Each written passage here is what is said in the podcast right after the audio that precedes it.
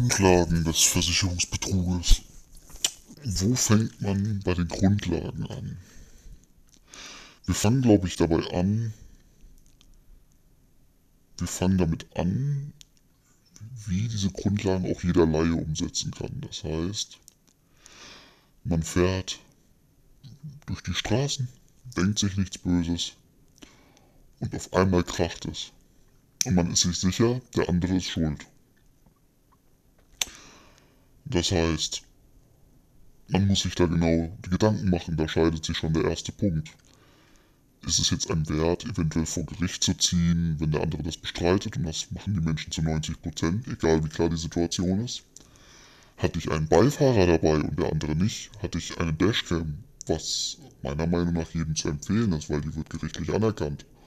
Und die Versicherungen erkennen das auch an. Oder habe ich einfach nichts und der andere hatte noch eine Freundin im Auto und beide sagen, du bist schuld. Dann ist meine persönliche Meinung, scheiß drauf, shit happens und im nächsten Mal vielleicht Dashcam einbauen oder einfach nur ein Handy mit 32 GB rein, USB, zweiten Clip an die Fensterscheibe und Videoaufnahme während dem Fahren machen. Das ist die einfachste Sache. Kommen wir mal zum zum, zum besten Fall. Man fährt Auto, einer wechselt die Spur in der Kurve oder schneidet die Spur und zerschrammt einen die, sagen wir, linke Seite. Der andere hält an, du hältst an, steigst aus und dann ergibt sich die Situation, er wird sagen, du bist mir reingefahren, ich bin auf meiner Spur gewesen. Dann sagst du, alles klar, ich habe einen Zeugen oder die Videoaufnahmen. Was passiert jetzt? Man wird Kontaktdaten austauschen im Idealfall die Polizei rufen, aber wenn kein Personenschaden vorliegt, wird die Polizei meistens nicht kommen. Außer man besteht darauf, dann wird sie einen stundenlang warten lassen. Man kann auch Glück haben für alle Klugscheißer jetzt. Und die Polizei kann kommen. Das, vor allem in dörflichen Gegenden kommt die Polizei deswegen auch manchmal vorbei. Aber in der Stadt, da sagt die Polizei, sorry, aber solange ihr euch nicht gegenseitig abgestochen habt und nur ein Blechschaden vorliegt, kommen wir nicht. Dann sagt ihr, ihr habt Kopfschmerzen und euer Arm tut weh. Dann, werden, dann wird man fragen, sollen wir einen Krankenwagen rufen? Dann sagt man nein, aber bitte kommen Sie vorbei. Die andere Partei bestreitet den Unfall. Und selbst wenn sie nicht bestreitet, egal, Polizei ist immer gut. So, dann kommt die Polizei, Ihr macht vielleicht eine Zeugenaussage oder zeigt der Polizei das Video auf der Dashcam. Und wichtig ist, der Polizei das Video nicht aushändigen. Ohne Beschlagnahmung, einen richterlichen Beschluss oder einen Durchsuchungsbefehl darf die Polizei da gar nichts beschlagnahmen mitnehmen. Die Polizei darf das Video sichten und ihre Meinung dann in den Polizeibericht schreiben und auf die Frage gehen, warum man sowas hat. Man hatte mal einen schlimmeren Unfall mit Fahrerflucht und seitdem hat man eine Dashcam im Auto. Ende. Eigentlich muss man noch nicht mal das sagen. Also Punkt 1. Polizei rufen, sagen Personenschaden, der Armschmerz, Kopfschmerzen etc. pp. Der Polizei das Video zeigen oder die Zeugenaufnahme, ne, der, der, andere Zeuge damit sagt, sagt hier, der ist gewechselt, aber eine Videoaufnahme zählt immer mehr. Und dann wird folgendes passieren. Man ruft bei der Versicherung an und sagt, das ist ganz wichtig, ähm, also wenn 100% die Schuld geklärt ist, ne, mit, mit einem Video oder der andere sagt, okay, aber dann ist man halt sicher. Weil ansonsten muss man im Nachhinein Anwalts- und Gutachterkosten übernehmen, wenn das in die Hose geht. Dann sagt man, man hat einen eigenen Gutachter, man beauftragt den eigenen Gutachter und alles andere läuft über den Anwalt.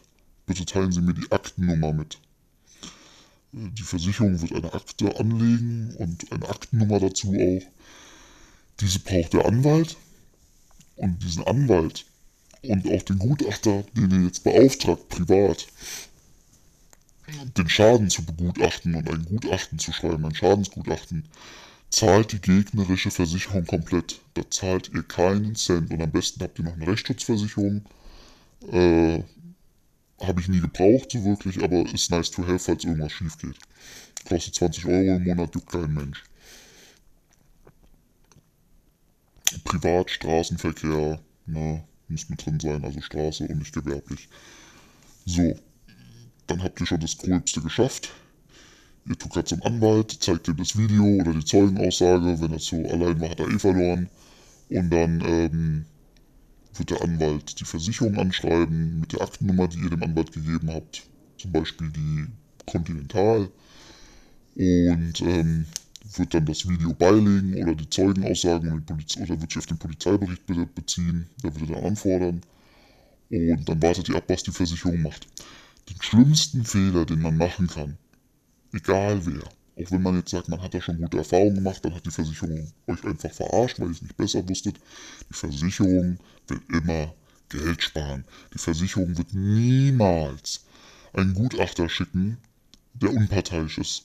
Ein Gutachter muss zwar unparteiisch sein, aber der wird immer zugunsten der Versicherung regulieren. Die Hand, die man füttert, die, die beißt man nicht. Und diese Versicherungen beauftragen Gutachter, eigene Gutachter, mit denen die schon jahrelang zusammenarbeiten und die werden das Gutachten genauso hart an die Grenze legen, dass es vor Gericht so lala okay ist. Und damit seid ihr bei einem hochwertigen Wagen ein paar tausend Euro los, bei einem niedrigen Wagen halt. Wenn er, wenn er 1000 Euro wert ist, werdet ihr locker 200, 300 Euro weniger bekommen mit einem eigenen Gutachter. Das könnt ihr von mir aus auch googeln, wenn ihr es nicht glaubt. Ich kenne viele, viele Leute, die sagen, ja, ich hatte einen Unfall, der ist mir reingefahren, aber es ist alles gut. Die Versicherung von ihm schickt mir einen Gutachter vorbei und dann kriege ich mein Geld. das ist das Dümmste, was ihr machen könnt. Das ist einfach Geld geschenkt. Anstatt dass ihr dann einfach, und die meisten Gutachter kommen sogar zu euch nach Hause. Wenn ihr euch einen Gutachter sucht, ihr wohnt zum Beispiel in, keine Ahnung, Köln. Und dann sucht ihr euch einen Gutachter in Köln raus, sagt, was passiert ist, und dann sagt er, ja, wir vereinbaren einen Termin, ich komme bei Ihnen vorbei. Top. Super. Ihr habt da gar keinen Aufwand. Ob so ein Arschloch von der Versicherung vorbeikommt oder euer Gutachter, ist doch völlig egal. Der Gutachter wird das Gutachten an euren Anwalt schicken und der Anwalt wird das dann an eure Vers also die gegnerische Versicherung schicken. So. Das sind so die Grundlagen, die man beachten muss. Also am besten Video-Dashcam ins Auto.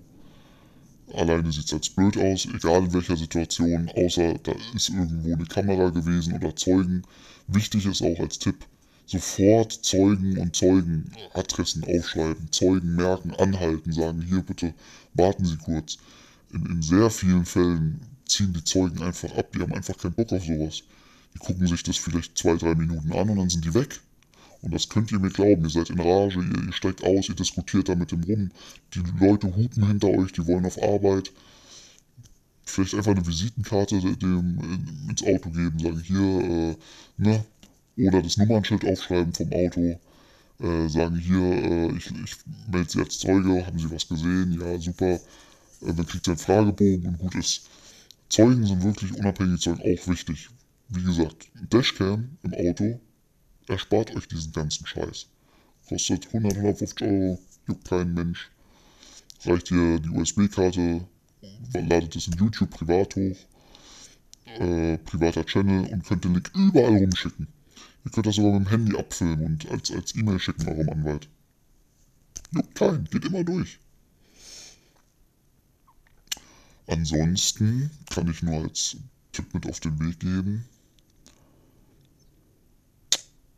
wenn es irgendwie zu vermeiden geht, dass mehrere Personen in einem Fahrzeug sind. Also wenn eine Person im Fahrzeug ist, das, ist das perfekte Beuteschema ist entweder jung, weiblich weil wenn die Polizisten kommen, die sagen dann schon alles klar, keine Erfahrung. Seht ihr dann meistens an den Kennzeichen, wenn da eine sitzt mit, mit, mit 2002 Kennzeichen, gefühlt 2003 Kennzeichen, dann wisst ihr schon, ah ja, Fahranfängerin. Oder wenn jemand da drin sitzt, der gefühlt Hornbrille hat und, und schon Schlenker fährt, ähm, da in die Spur fahren und er fährt euch in die Spur, in die Kurve und schneidet, dann ist das eigentlich auch eine klare Sache. Ne? Polizei klaut euch dann erstmal mehr wie, wie dem Alten, der da drin sitzt. Wenn das Auto von dem dann noch so ordentlich zerramscht ist, dann erst recht. Also, auf sowas achten.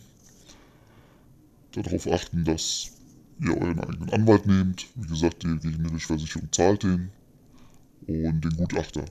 Falls allerdings im Nachhinein rauskommt, äh, dass ihr gelogen habt und dass ihr nicht die Spur geschnitten habt oder auf einmal fünf Zeugen sagen, das war gar nicht so, äh, du bist über Rot gefahren und nicht der, dann muss man die Anwalts- und Gutachterkosten halt selbst übernehmen.